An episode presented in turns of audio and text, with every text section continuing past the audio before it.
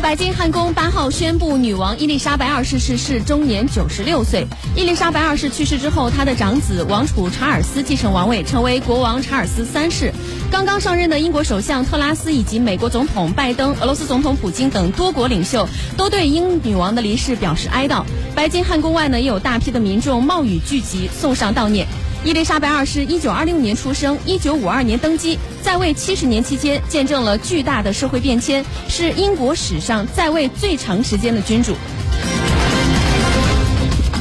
国家主席习近平九号就英国女王伊丽莎白二世不幸逝世，向英国新任国王查尔斯三世致唁电。习近平代表中国政府和中国人民，并以个人的名义对伊丽莎白二世女王逝世表达深切的哀悼。向英国王室、政府和人民致以诚挚的慰问。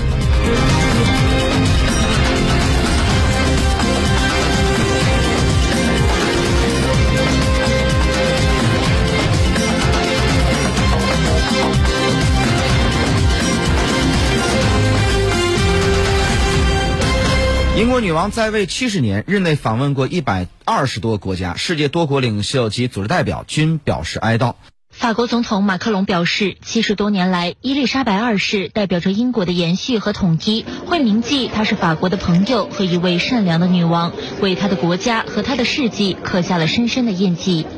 德国总理舒尔茨表示，伊丽莎白二世是数以百万人的榜样与鼓舞，在德国也同样如此。指出，伊丽莎白二世在二战后选择让德英和解的承诺会被永远铭记。英联邦国家加拿大总理特鲁多表示，伊丽莎白二世始终存在于人们的生活中，她对加拿大人民的服务将永远是加拿大历史的重要组成部分。澳大利亚总理阿尔巴尼斯表示，澳大利亚人的心与哀悼的英国人民同在，他们都感到失去了使国家完整的一部分。他引用伊丽莎白二世的话说：“悲伤是人们为爱付出的代价。”新西兰总理阿德恩表示，伊丽莎白二世是一位深受爱戴和敬佩的君主。他在位的七十年，证明了他自己以及对所有人的承诺。俄罗斯总统普京向继位的查尔斯三世致唁信表示，伊丽莎白二世理应享有臣民的爱戴与敬重，希望英国人民在面对这一艰难和无法弥补的损失时有勇气和韧性。欧盟委员会主席冯德莱恩表示，对伊丽莎白二世的离世深感悲痛。欧洲理事会主席米歇尔表示，伊丽莎白二世为人坚定，以毕生的服务和承诺，向人们展示了在当今时代秉持价值观的重要性。北约秘书长斯托尔滕贝格表示，伊丽莎白二世七十多年来展现了无私的领导力与对公众的服务，向英国王室、英国、加拿大以及英联邦人民表示最深切的哀悼。作为温莎王朝第四代的君主，二十六岁继承王位，伊丽莎白二世身兼重任。我们通过一个声音小片来了解一下。伊丽莎白二世一九二六年四月二十一号生于伦敦，是英国温莎王朝第四代君主，英王乔治六世的长女。自幼在皇宫内接受教育，主修宪法史和法律。第二次世界大战后期，参加英国本土辅助部队。他与远房表兄菲利普亲王在一九四七年十一月二十号结婚。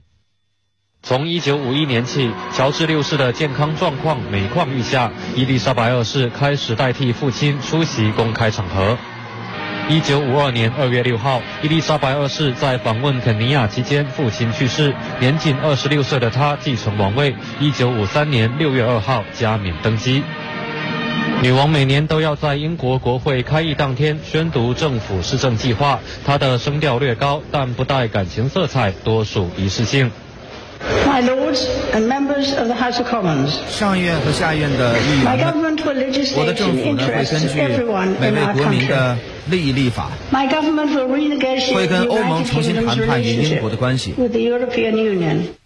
女王个头不大，但她招牌亮色套装加上鲜艳的帽子，能让人在人群中一眼认出她来。她一向中规中矩，行事严谨，直到这几年才稍微愿意让外界看到自己幽默的一面，像是大开时任加拿大总理特鲁多的玩笑。身为英联邦之首，今晚我很高兴，欢迎你们来。谢谢加拿大总理，让我觉得我这么老。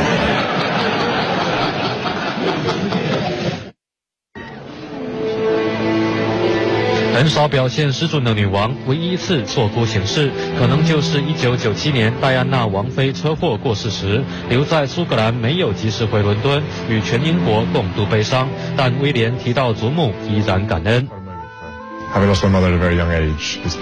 我年轻时候失去母亲，有一位像女王值得尊敬，对我来说很重要。我他曾经历失去所爱的人，也了解更复杂要承受的事。他一直非常支持我，真的很感谢他的指引。二零一五年九月，伊丽莎白女王超越维多利亚女王，成为英国史上在位最久的君主。她从后二战时期横跨数位时代，受欢迎程度到达前所未有的高度。